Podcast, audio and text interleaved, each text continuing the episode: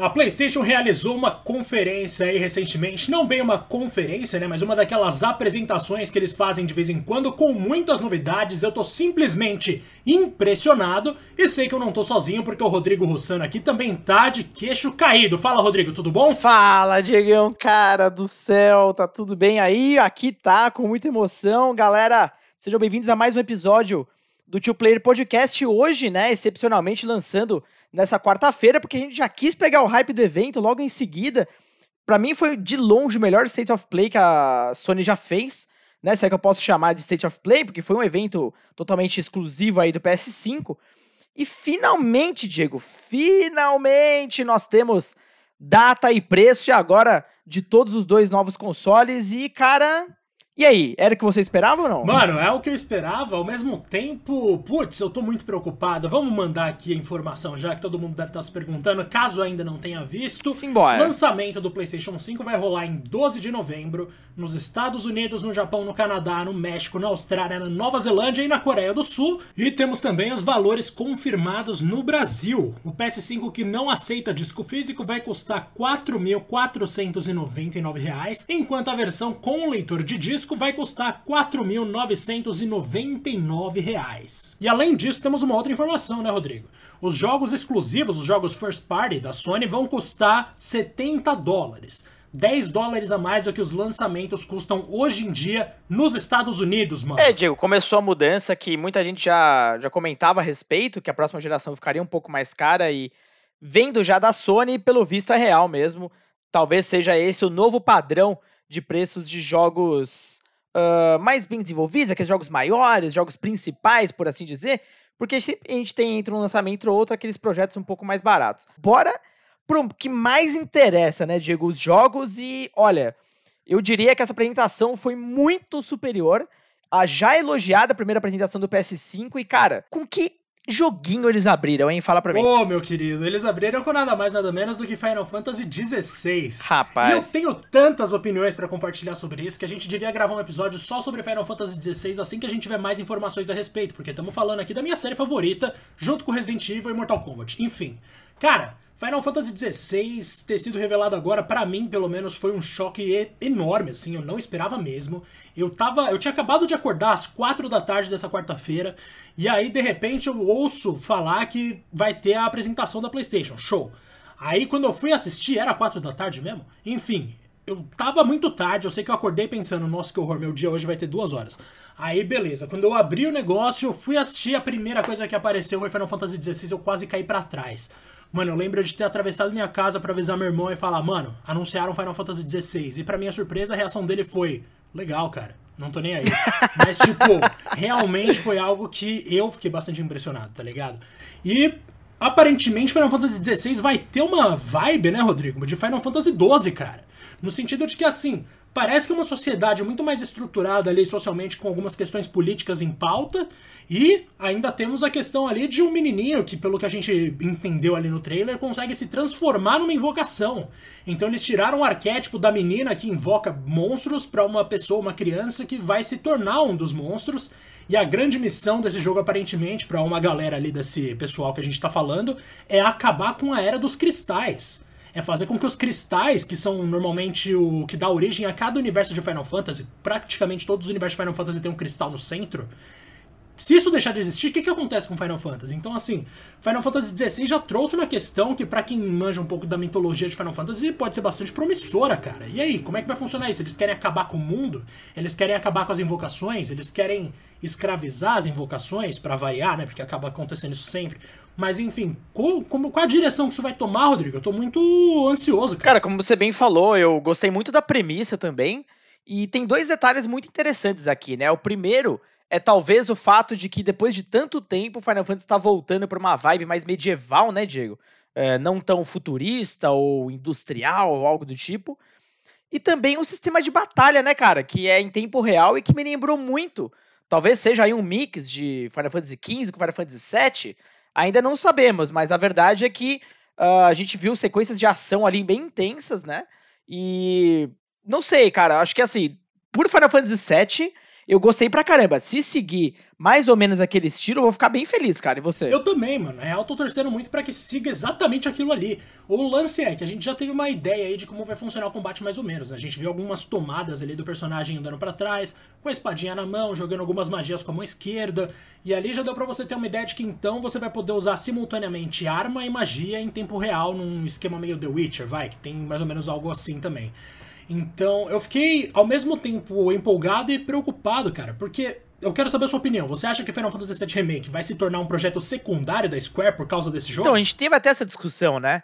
É, será que a Square, aliás, vai conseguir conciliar dois mega projetos desse tamanho uh, simultaneamente? Eu acho que sim, até porque aparentemente está sendo feito por uma equipe muito competente à parte Uh, eu tenho até que ver mais detalhes da produção, né? Não, não, não descobrimos ainda muita coisa, mas dizia-se que esse projeto ia ser liderado pelo, pelo diretor do Final Fantasy XIV, né? O elogiado Final Fantasy XIV hoje em dia. Então, eu acho que está em boas mãos, pelo menos isso a gente pode garantir, né? Visto aí o sucesso do Final Fantasy XIV.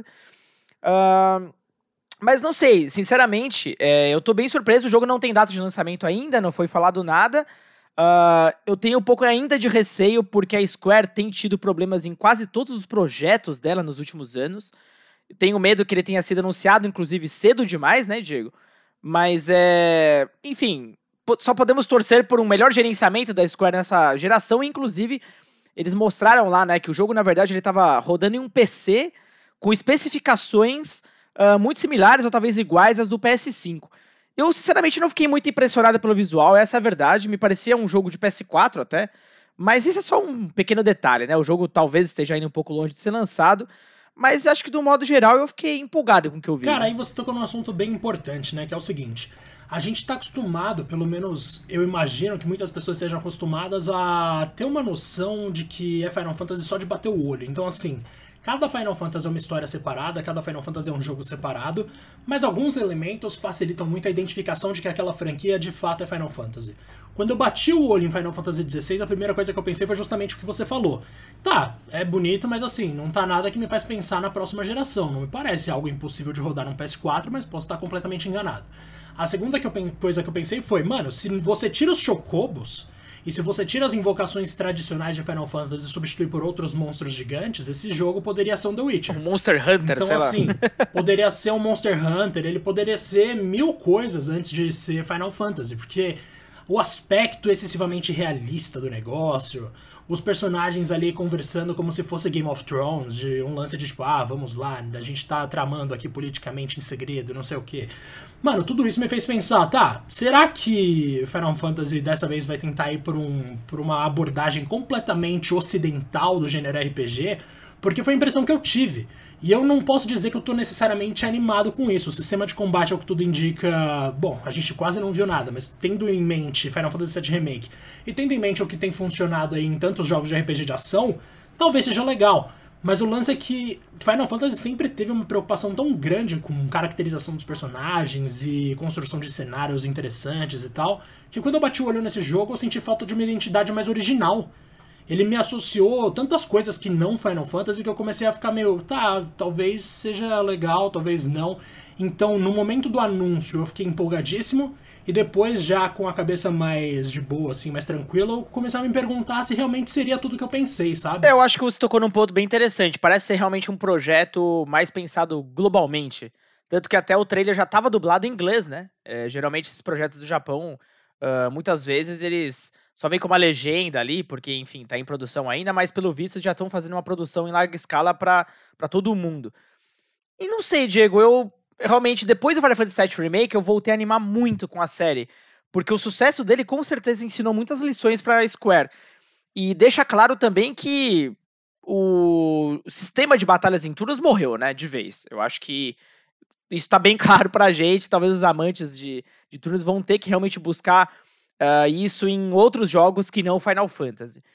Eu, eu tô animado, cara, de verdade. É... Talvez ele tenha sido mostrado de uma forma bem preliminar mesmo, porém, é, o que tá ali me agrada, é, me surpreende, né? Afinal, era só um rumor dessa, dessa apresentação. E a Square ter mostrado tão cedo, em teoria, né? Tão cedo porque o 15 já saiu há muito tempo. Mas para os padrões da Square dos últimos anos, me leva a crer que o lançamento deve estar bem próximo. Pois é, cara. Então, assim, vamos torcer para que tudo dê certo. Eu realmente estava precisando muito ouvir de um novo Final Fantasy. Eu também queria muito que fosse, sei lá, que fosse um novo remake, porque a gente já falou disso aqui em outros momentos, né, Rodrigo? Porque, assim, de verdade, eu entendo que é óbvio que uma empresa não pode viver de remake pro resto da vida, mas se eu fosse a Square, eu parava de fazer jogo novo e só vivia de remake dos jogos de PS1. Isso não deve rolar, mas tudo bem. Acho que pra Final Fantasy XVI a nossa discussão aqui já rendeu bastante, mano. Vamos partir para a, a, menos que você queira trazer algum último detalhe aí. Não, fechamos tudo, cara. Eu acho que nada melhor agora do que continuar tão bem quanto continuou a apresentação agora com Spider-Man Miles Morales, que teve a sua primeira é, apresentação de gameplay mesmo, hein, cara? O que, que foi aquilo? Cara, mano, eu tô impressionadíssimo. Primeiro que quando a gente viu ali o Miles andando junto com o amiguinho dele, ali numa. Parece uma festa de Natal, né? Mas enfim, ali na rua, como um civil comum, eu já pensei, nossa, isso aqui tá bonito pra caramba, beleza. Quando começou o combate, que tem todas aquelas finalizações em câmera lenta no alto, cheio de teia e chute na cara, os desvi... A maneira como o Homem-Aranha desvia dos inimigos eu sempre acho sensacional. Os efeitos visuais, os poderes próprios do Miles, que o Peter Parker não tem. Então, assim, são muitos elementos ali que eu pirei demais, cara. E a fluidez de tudo, né? Você tá num, numa parte do mapa, você passa a luta dos inimigos, vai para mais longe, pega um ônibus, puxa o ônibus para cima com a sua teia, evita que alguém morra. E tudo acontecendo com uma freneticidade, não sei nem se isso é uma palavra de fato, Rodrigo, mas assim. tá valendo. Tô muito animado com o que eu vi ali, cara. Tô muito animado mesmo. Pena que não teve mais ainda, porque por mim podia mostrar uns 30 minutos de gameplay. Tô, nossa, tô abismado, velho. Acho que vai ser muito bom. Cara, eu também achei sensacional. O visual do jogo tá limpo, críspido, né? Nossa, nitidez absurda. É, roda numa qualidade, assim, maravilhosa, ainda mais para um jogo de primeira geração, de novo console. E o Miles, pelo visto, vai ser muito mais divertido, pelo menos na minha opinião, que o Peter Parker, graças a essas habilidades especiais aí do uniforme dele. Acho que a gente vai ter muita opção de combo. E a, essa apresentação também mostrou para apresentar alguns dos vilões do jogo, aparentemente, né, Diego? Eu, particularmente, não, não os conheço. E toda a sequência que se passou ali na ponte, com ela desmoronando, ele tentando salvar uh, os, os, cidadãos ali e tal, cara, que legal. Que legal mesmo. Pelo visto, vai continuar o alto nível que já foi uh, estabelecido no, no, primeiro Spider-Man, né? Não, não, espero outra coisa da Insomniac. E vai uma coisa muito importante, Diego, sobre esse jogo. É, tanto Miles Morales quanto Sackboy, a Big Adventure e o Horizon Forbidden West, que não apareceram nessa apresentação, eles vão ser, na verdade, jogos cross-gen, ou seja, vão ser lançados também para PS4, cara. Caraca, hein, mano, aí sim. E como é que vai funcionar para você ter nas do, nos dois consoles? Já falaram? Sim, no caso, uh, vamos supor que você adquire o jogo no PS4, seja a versão digital ou física, quando você comprar, se comprar um PS5, você pode é, de, é, de graça, né, conseguir a versão da nova geração, com as melhorias visuais, todas aquelas vantagens do SSD. Então, bacana, a Sony está seguindo a nova tendência, que boa tendência, né, que surgiu nessa geração. A Microsoft também vai oferecer algo similar, então é, é bacana. Isso quebra um pouco também na verdade, aquela fala da Sony de gerações, que, né, todos os títulos dela acreditava-se que ia ser uma tudo para o novo console, mas a princípio esses três games sairão também no PS4. Eu acho curioso, Diego, não sei se você concorda comigo. Por exemplo, o Miles Morales, para mim, era um chamariz absurdo pro, pro novo console. Mas ele vai sair também no PS4. Horizon, mesma coisa. E aquela apresentação lá, muito provavelmente era da versão do PS5, né? Mas acho impressionante que um jogo desse naipe saia também no PS4, você acha que isso pode atrapalhar o console de alguma forma ou nem um pouco? Nem um pouco, mano. Na real, eu aposto que assim, é uma maneira da Sony fidelizar aquela galera que vai ser obrigada a esperar mais um tempo para ter o novo console, né? Porque pensa assim, nem todo mundo vai conseguir comprar um console no momento ideal ali que a Sony gostaria, né? Que é no lançamento, porque é caro. O console em qualquer lugar do mundo não é um negócio necessariamente barato. Aí, eles pelo menos conseguem dar uma felicidade ali a mais para quem vai ser obrigado a se manter na geração atual por mais algum tempo e você ganha a fidelidade dessas pessoas, mano. Então, assim, para mim é, é a forma ideal mesmo de você tocar o projeto. Agora, eu pessoalmente, nossa, eu não sei se eu vou comprar no PS4 ou se eu vou fazer de tudo para comprar um PS5 porque tem tanto jogo, mano, que eu tô querendo jogar depois dessa apresentação. Então, putz, pessoalmente, eu acho maravilhoso eles colocarem pros dois consoles mas eu vou fazer de tudo para pôr as minhas mãos aí num novo console o mais rápido possível. E vamos deixar claro aqui que apesar da nova história do Homem-Aranha ser inspirado no Miles Morales, Número 1, um, isso não é uma continuação absoluta, continuação principal do Marvel Spider-Man lançado para PS4. Isso aqui é mais tipo um spin-off continuação no estilo de Uncharted The Lost Legacy, sabe? Então, assim, não associem como algo Perfeito. necessariamente principal, como um jogo da série principal de Homem-Aranha ali no PS4 ou no PS5. Além disso, vamos ter a volta de Peter Parker. Não vai ser só o Miles Morales no jogo, ainda que a gente não saiba se vai dar para jogar com o Peter Parker de fato. Nossa, sensacional. Esse projeto tá muito bom, né? E eu concordo 100% com o que você falou a, a respeito do CrossGen, só para encerrar esse papo. É, são só esses três jogos dessa primeira leva que vão sair no PS4 também. E principalmente para o mercado brasileiro é uma boa notícia. Afinal de contas, a gente sabe como é difícil, uh, cara, ser gamer no geral aqui no país. É, os preços são absurdos, muita gente ainda está conseguindo o PS4 só agora. E até se você for procurar, eu estava vendo hoje, Diego, a efeito de comparação, no Magazine Luiza tinha um pack do PS4 com alguns jogos muito bons, só que era o PS4 normal ainda, nem era o Pro, e já estava custando à vista R$ 2.800. Que delícia! Então, eu... Nossa senhora! Olha só isso, cara. Olha só isso. Difícil, né? Então, bacana ver que a, a Sony de alguma forma ainda está bancando aí o seu, seu atual console com, com grandes hits. Seguindo agora, Diegão, para os jogos uh, do PS5, agora a gente vai entrar numa sequência de títulos third party, começando aí por um que tava assim com rumor há anos, cara, se falava séculos desse jogo, nunca se mostrava nada, pensava que tinha morrido, mas está aí. Hogwarts Legacy, aparentemente aí uma produção de altíssimo nível uh, do universo Harry Potter. O que, que você achou? Cara, você que é mais fã até. Eu não, não sou muito desse universo. Eu vou ser bem não. sincera que, considerando todas as polêmicas em que a J.K. Rowling esteve envolvida, eu queria muito deixar de consumir Harry Potter e eu pretendo fazer isso depois que eu jogar esse jogo, no caso. Porque assim, mano, vamos ser sinceros, tudo que eu queria era um jogo de Harry Potter em que eu possa entrar em Hogwarts e ter toda a minha experiência de Hogwarts sem estar atrelado aos personagens e ao momento histórico da franquia original. E esse jogo parece que ele vai exatamente por esse caminho, né? Então, assim, a gente vai jogar muito antes, muito, acho que dois séculos antes, ou um século antes, dos acontecimentos da história original de Harry Potter. Então, é um momento ali em que nunca foi explorado de fato profundamente na obra original do J.K. e nem nos filmes do Animais Fantásticos e tal. Então, assim, eu quero primeiro ver como é que vai ser viver nessa outra realidade do mundo mágico, mas no passado.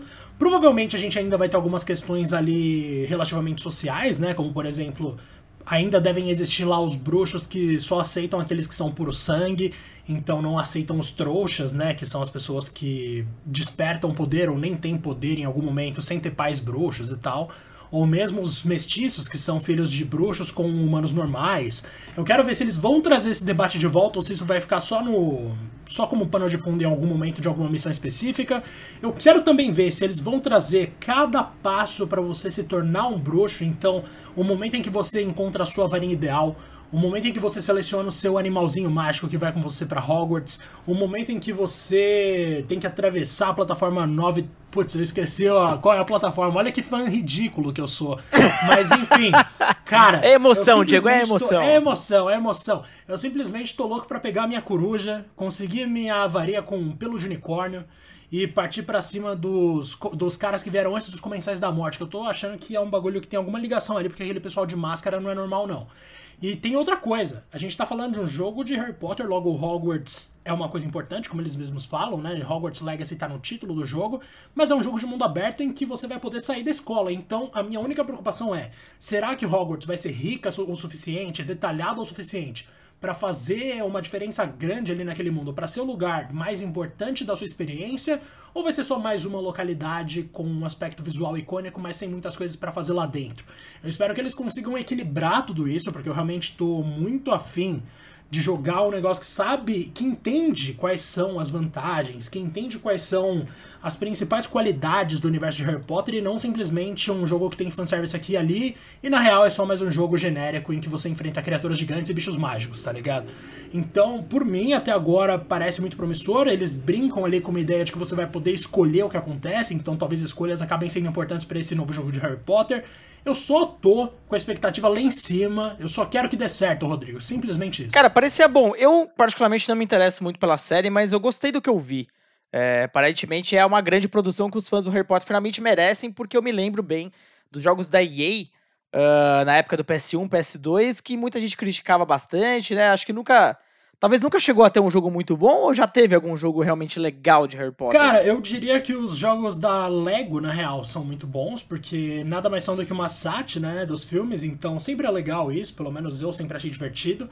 E dos jogos que são inspirados de fato nos filmes, não necessariamente bom, mas eu jogava muito aquele. Dos dois primeiros. Eu jogava muito o Câmara Secreta e também Pedra Filosofal, que foram lançados para PS1, se eu não me engano, e para PC também. Mas eu não gostava, tipo, eu gostava deles, mas eu não achava eles jogos decentes, sabe? Era mais um lance de fã mesmo. Agora, quando a gente passa para Harry Potter 6, O Enigma do Príncipe, ou quando a gente passa para passa pra Harry Potter 7, Relíquias da Morte 1 e 2, aí os jogos já tinham melhorado bastante, pelo menos na minha opinião, ainda que estivessem longe de ser jogos comparáveis com os principais lançamentos do mercado e tudo mais. Então, assim, realmente apoio muito a iniciativa do pessoal ali de talvez trazer uma experiência realmente legal de Harry Potter ali, totalmente original, pensada para os videogames. Já acertaram quando fizeram isso com o universo de O Senhor dos Anéis, então show. Vamos ver, vamos torcer para ser um sucesso semelhante, né? Se não me engano, as duas franquias são da Warner. E caso eu esteja errado também, dane-se, porque o paralelo continua valendo. e, mano, eu quero muito saber se vai dar pra jogar quadribol nesse novo jogo de Harry Potter, porque quadribol é um esporte realmente único, assim. Foi algo genial terem criado aquilo. Mas, ó, tô apostando demais em Hogwarts Legacy eu espero não me decepcionar. Maravilhoso. Pelo visto, palavras empolgadas de um fã. Vamos ver se a Warner acerta a mão. Seguindo aqui, né, Diego, um grande hit que Uh, surpreende poucos, mas uh, foi um trecho de gameplay ali interessante para quem curte. Call of Duty Black Ops Cold War, vimos um pouco mais ali da campanha, uma missão bem exagerada nos moldes de Call of Duty mesmo, né? Muita tiro, porrada e bomba, onde você invade aparentemente uma uma tipo você encontra com terroristas que estão ali com uma carga, que eles estão levando no avião, você tem que deter esse avião, na verdade, né? Que ele está fugindo. E ali, meu, começa um tiroteio desvairado, começa uma perseguição com o carro e termina nos caras explodindo avião, voando, o cara pra tudo quanto é lado. E aí, empolgou? O que, que você acha? Mano, é engraçado, né? O Jason Schreier, ele chegou a postar no Twitter dele que, tipo, os caras praticamente pegaram um momento relativamente conturbado da história dos Estados Unidos e diplomacia ali com o Irã e tal, e transformaram no jogo, mano. E tipo, caralho, eu não entendo muito do momento ali que eles estão adaptando, vai, eu não sou o maior especialista do mundo em Guerra Fria, vou ser sincero, mas mesmo assim eu acho curioso a cara de pau com que o pessoal de Call of Duty costuma colocar umas missões que tenham um pezinho na realidade e falar, ah, dane-se, vamos colocar aqui América acima de todos e é isso, acabou. Mano, sei lá, eu fico meio confuso sempre que eu vejo algum jogo de Call of Duty, mano. eu realmente não consigo dizer que eu não tô empolgado porque eu curti demais ali o que eu vi naquela apresentação que rolou só pra imprensa algum tempo atrás. Mas, ao mesmo tempo, putz, como a gente já falou mil vezes aqui, Call of Duty tem aqueles problemas de sempre, né, mano? Que são o excesso de patriotismo e a adaptação da história para caber numa historinha bonitinha de heróis de um país específico. Então, realmente, não sou lá tão a favor assim, mas vai que o negócio fica interessante. Pelo que eu vi de gameplay ali, parece um jogo sólido, é óbvio, Call of Duty, eles não vão fazer qualquer merda. Mas mesmo assim, não, não é minha prioridade, não. É, pra mim também não. Me empolga porque eu gosto muito da, da subsérie Black Ops. Porém, é mais do mesmo. Uh, dentro de todas as ofertas que a gente ainda vai comentar aqui, foi um dos jogos que menos me chamou a atenção. Já tô, acho cansado dessas séries aí. Então, pensando nisso, Diego, vamos para o próximo, que eu sei que o senhor vai falar muito. porque você é um dos maiores fãs dessa série que eu conheço. é um Resident Evil que a Capcom não quer chamar de 8, mas não interessa. É o 8 sim, acabou, e é o Resident Evil Village. A gente viu um novo trecho de gameplay, um trailer bem interessante, inclusive. O que, que você achou, cara? Mano, você falou muito bem, né? A Capcom até quer chamar de 8, mas aí eles decidiram escolher Village porque, né, por motivos de diagramação. Aí aparecem os fãs falando, não, então não é o 8 é o Village. Esse não é Resident Evil 8. o verdadeiro Resident Evil 8 vai ser lançado no futuro. E a Capcom já falou pelo menos umas 15 vezes: esse é o Resident Evil 8. Então, beleza, ó, ignorando essa parte dos fãs, tô muito, muito empolgado para esse jogo, de verdade. Ainda vou procurar mais referências ali para construção daquele mundo, porque eu vi numa live mais cedo do Resident Evil Database, né? A Monique tava falando que talvez seja inspirado em algum livro do Kafka. Isso não me passou pela cabeça, mas faria sentido, porque tem mais de um livro. Tem mais de um jogo de Resident Evil que são inspirados em livros, então seria interessante. Não, não assim, não fielmente inspirados, mas são de alguma forma inspirados por essas obras. No caso ali, Colônia Penal acaba sendo importante, por exemplo, para Resident Evil Revelations 2 Divina Comédia é super importante para Resident Evil Revelations 1. Então tem vários elementos ali que você tem em Resident Evil que remetem à literatura. Mas enfim. Primeira coisa, Gostei que o trailer me dá uma noção de que o Chris realmente não vai cumprir aquele papel clássico do herói que ele sempre cumpriu. Quem sabe dessa vez a gente não vai discordar do Chris, ou pelo menos enfrentar o Chris de alguma forma. Eu não aguento mais o Chris, então eu gostaria muito de sair na porrada com ele, pelo menos. E os monstros parecem bem interessantes, né? As bruxas nem todas parecem ruins, aparentemente. Vai que, pela primeira vez na história, Resident Evil vai deixar um pouco de lado o maniqueísmo.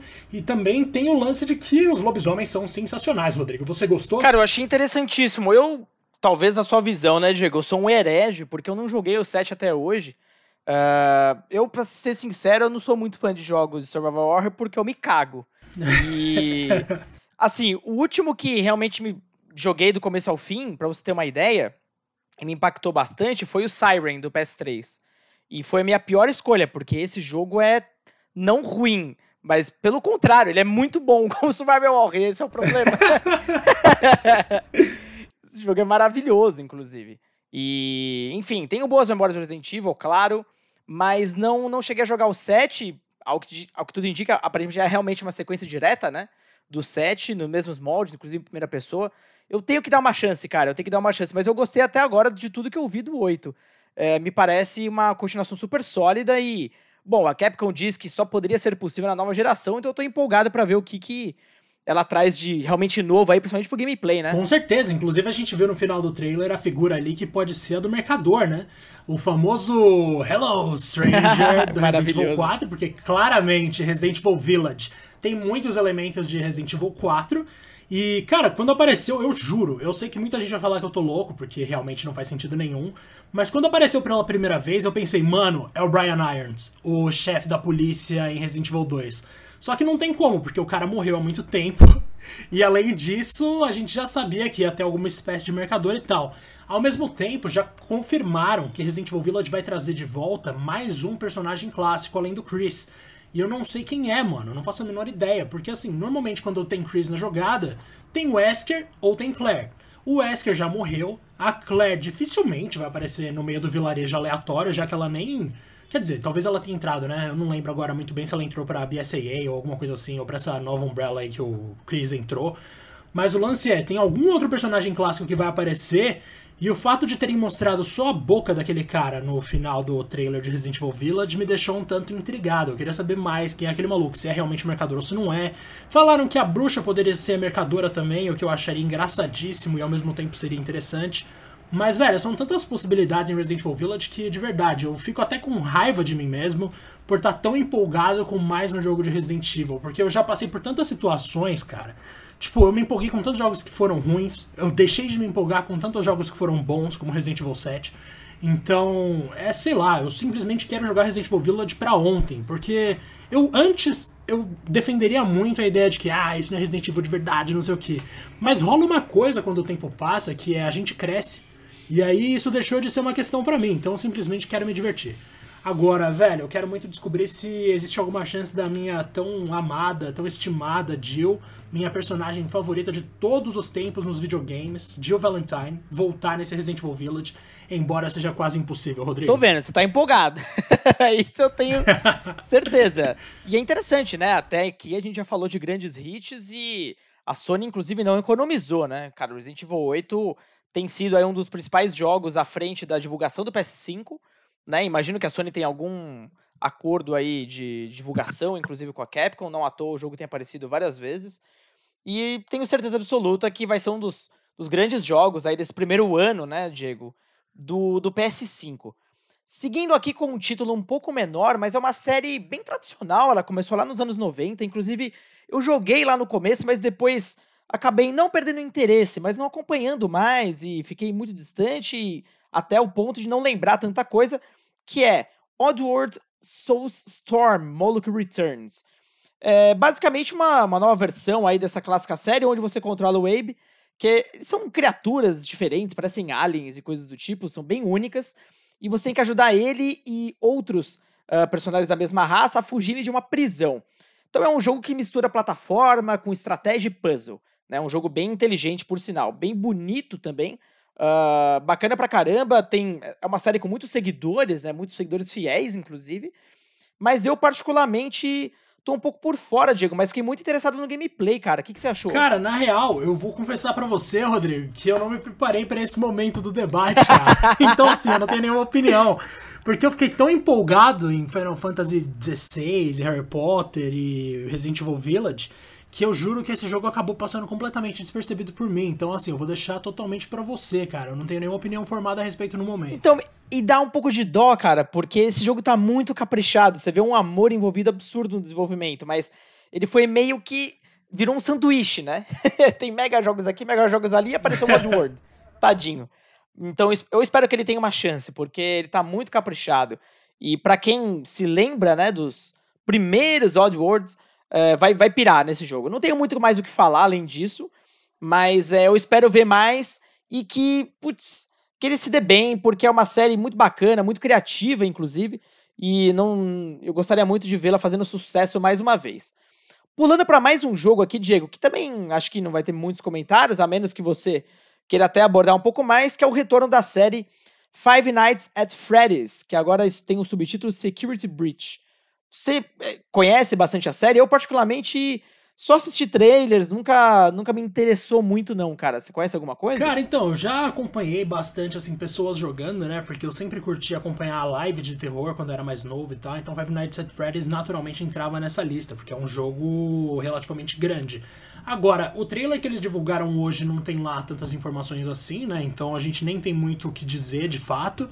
E eu confesso que, putz, é uma série que muita gente ainda, sei lá, uma série com aquele selo de coach, sabe? Tipo, geral fala a respeito, é um negócio que supostamente é respeitado, mas eu não sei se as pessoas de fato acompanham. Então, assim, não tem nada a dizer sobre esse teaser novo que saiu de específico e não tô tão animado assim, confesso, Rodrigo. É, também não. O meu hype tá baixo, mas eu não diria a mesma coisa do próximo jogo, Diegão, que é mais um first party aí da Sony, o retorno de Demon Souls, cara. E pela, pela primeira vez a gente teve uma sessão de gameplay mais longa. E rapaz, isso que é remake, hein? Cara, tá lindíssimo, velho. Nossa senhora, eu tô impressionado, mano, na moral. Porque assim, eu sei que muita gente vai falar de outros jogos com premissas parecidas, né? Mas, gente, vamos ser sinceros que Demon Souls foi um puta acontecimento quando surgiu. Foi algo realmente revolucionário, de certa forma. E, na boa, por mais que muita gente ainda tivesse torcendo, eu lembro até hoje, no dia que foi anunciado esse remake, muita gente estava achando que ia ser Bloodborne, que ia ser refeito, né? E não foi o caso, também não seria o caso de forma alguma. Bloodborne ainda é excelente até hoje.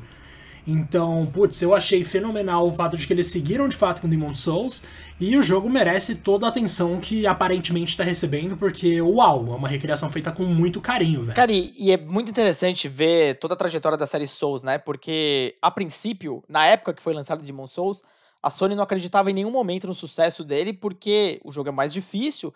A gente estava vivendo uma época que os jogos tinham o quê? Tinha GPS com uma seta, com uma mira, com um medidor de quantos metros faltava para você andar e ainda um texto falando fale com esse cara aqui. Então, os jogos estavam ficando muito abobalhados, na minha opinião. E Demon Souls, ele resgatou um pouco daquela dificuldade alta dos jogos, principalmente da época dos 8 bits, né? E onde você tinha que realmente estudar cada movimento, cada inimigo e vai ficando cada vez melhor no jogo e isso vai criando uma sensação de empolgação e ali você vai realmente dominando a parada toda. No fim das contas, graças ao sucesso dele no ocidente, né, que Souls ganhou a força que ganhou, e aí continuou, né, com Dark Souls, depois Bloodborne, aí nós tivemos outros jogos como, por exemplo, Sekiro, então assim, que bom, né, que teve muito sucesso, só que o Demon Souls é um jogo muito antigo, né, ele envelheceu não envelheceu tão bem, né? Por assim dizer. Ele é um jogo meio feinho até, uh, da época do PS3. E, e, é o que mais merecia um remake, cara. Então, assim, acho que finalmente a gente vai jogar o Demon Souls da forma como deveria ser. E eu tô empolgadaço, cara. Nossa, no finalzinho ali, achei genial quando o cara morre pro, pro chefe. porque é a, é a tela que mais popular para todo mundo, né? Você está morto. é maravilhoso. Perfeito, cara. Agora acho que a gente pode prosseguir então e chegar aqui num anúncio relâmpago, que foi um anúncio gigantesco, hum, mano. Nada mais nada menos do que a Deus. confirmação de que o próximo God of War, né, dessa nova leva de God of War, vai ser lançado para PS5 em 2021. Isso se ele for chegar mesmo, né? A gente nunca sabe se vai ser adiado ou não, mas é, talvez sinalize que eles já estão trabalhando nesse projeto há muito tempo. Imagino eu que desde o quando eles finalizaram o primeiro God of War, eles já devem estar trabalhando no, no God of War 2, ele não tem título ainda, né? Eu tô inventando aqui. É, muito provavelmente vai se chamar, sei lá, God of War Ragnarok, alguma coisa assim. Uh... É, o que eles colocaram no teaser foi Ragnarok mesmo. Exatamente, o Ragnarok está chegando. E não mostraram nada, né? Nenhuma cena de gameplay, absolutamente só mais ou menos ali o símbolo do, do, do jogo e algumas frases e a data. A data não, né? O ano. Então é só para dar aquele gostinho mesmo de tipo, bicho, investe no PS5 que olha o que você vai ter em breve, né?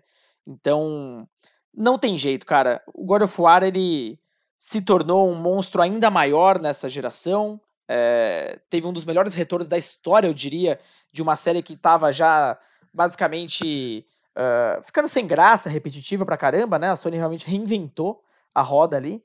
E eu não poderia estar mais empolgado para esse próximo jogo. Meu Deus do céu, a história então é, é espetacular, né, Diego? Esse teaser, Diegão, ele fechou a apresentação, mas no meio do caminho a gente teve alguns anúncios também menores que vale a pena que a gente reforçar, né? Uh, um deles, inclusive, uh, é mais aquela notícia para tipo, as massas mesmo. Olha que recado legal, mas pra gente que acompanha no dia a dia não empolga tanto, que é a chegada do Fortnite rodando na Real Engine 4. É basicamente um tipo, olha, aqui um dos jogos mais populares do mundo vai continuar no nosso console. Não, nada muito além disso. Não, né? é, não tem nada demais nesse anúncio, embora eu possa apostar aí que sim, o jogo vai ficar mais bonitão, talvez, né? Mas assim, realmente não tem nada pra gente se empolgar tanto assim. Exato, nada, nada que, que vale muita nota aqui, mas é bacana saber aí que um dos, dos grandes jogos do momento estarão no PS5. Outro game, Diegão, que foi um retorno de uma outra série amada, Devil May Cry 5, vai ganhar uma edição especial, onde a gente vai poder jogar com Virgil, né? Uh, entre outras novidades que a gente não sabe ainda. Mas é o primeiro jogo, assim, que basicamente a empresa pegou, era a prática antiga, né, que rolou no PS4 ainda, os clássicos remasters. Uh, basicamente pegou o jogo do PS4, deu um tapa aqui e ali e vai relançar no PS5. Maravilhoso, mano. Por mim tá excelente. E aí a gente parte para uma outra notícia que eu achei, essa sim, sensacional, que é o PlayStation Plus Collection que vai trazer aí alguns jogos de PS4 para PlayStation 5 para assinantes do serviço, né? Isso logo no dia de lançamento do console, sem custo adicional, se você, claro, assina o tal do serviço. Aí o lance é, mano, olha alguns jogos que vão estar disponíveis no PS5 e foram lançados para o PS4 já no lançamento. Capricha. A gente vai ter God of War, a gente vai ter Bloodborne, Monster Hunter World, Final Fantasy XV, ah tá, esse aí não é tão bom assim. Fallout 4, a gente tem também Detroit Become Human, Batman Arkham Knight, The Last of Us, The Last Guardian, Resident Evil 7, Persona 5. Mano, pena que não são as melhores versões de cada jogo, porque seria muito louco se fosse Persona 5 Royal. Mesmo assim, Mas né? mesmo assim, a lista é insana, velho. Todos esses jogos vão estar disponíveis para PlayStation 5 logo no lançamento e relativamente por um preço até que baixo, considerando a quantidade de jogos que a gente vai poder jogar pagando, né, esse serviço. E, velho, eu tô realmente animado, mano. Eu não esperava por esse anúncio. Exato, é uma novidade excelente que dá mais valor aí pra PS Plus. Uh, até incentivo extra, né, para quem for assinar no PS5 e talvez passou batido ou não curtiu algum dos grandes clássicos do PS4. Né, apresentar é basicamente uma forma de, olha, esse aqui é um legado do, do nosso console anterior, curte aí, talvez com algumas melhorias, a gente não sabe ainda, mas é, cara, maravilhoso, eu gostei pra caramba. É bom lembrar, né? É, isso aqui não é uma assinatura extra, é a, é a própria PS Plus oferecendo um serviço a mais. E também não é, por exemplo, um concorrente do Game Pass ou algo assim. É basicamente uma lista fechada de jogos que você vai poder baixar no dia 1 do console. E falando em Game Pass, Diego, uh, e ausências até no caso, né? Vamos comentar um pouco aqui do que a Sony não mostrou. Eu vou começar principalmente com a PlayStation Now, cara não houve nenhuma menção do serviço e basicamente não me parece que está dentro aí dos, dos grandes planos da Sony. Ou você acha que ela vai esperar um outro momento para falar Cara, eu nunca vou entender, na real, o que acontece com a PlayStation Now, assim. Porque, na moral, a gente já deve ter falado pelo menos umas 15 vezes, só nós dois aqui, sobre a necessidade da PlayStation ter algo que bata diferente com o Xbox Game Pass. Isso aparentemente realmente não é uma prioridade para a Sony e eu simplesmente não consigo entender por que, que isso não entra na pauta da Sony, velho. Por que, que os caras não estão discutindo isso? Será que eles realmente não estão nem aí? Será que realmente eles apostam tanto assim na venda dos jogos deles? Eu simplesmente não consigo entender a falta de interesse em tornar mais popular esse conceito que eles mesmos trouxeram também para a marca deles. E fico me perguntando, é, até quando que a gente vai ter que aceitar isso, assim? Tipo, até quando que jogadores de PlayStation, na real, vão precisar. vão só olhar pra concorrência e pensar, porra, seria tão legal ter isso aqui também.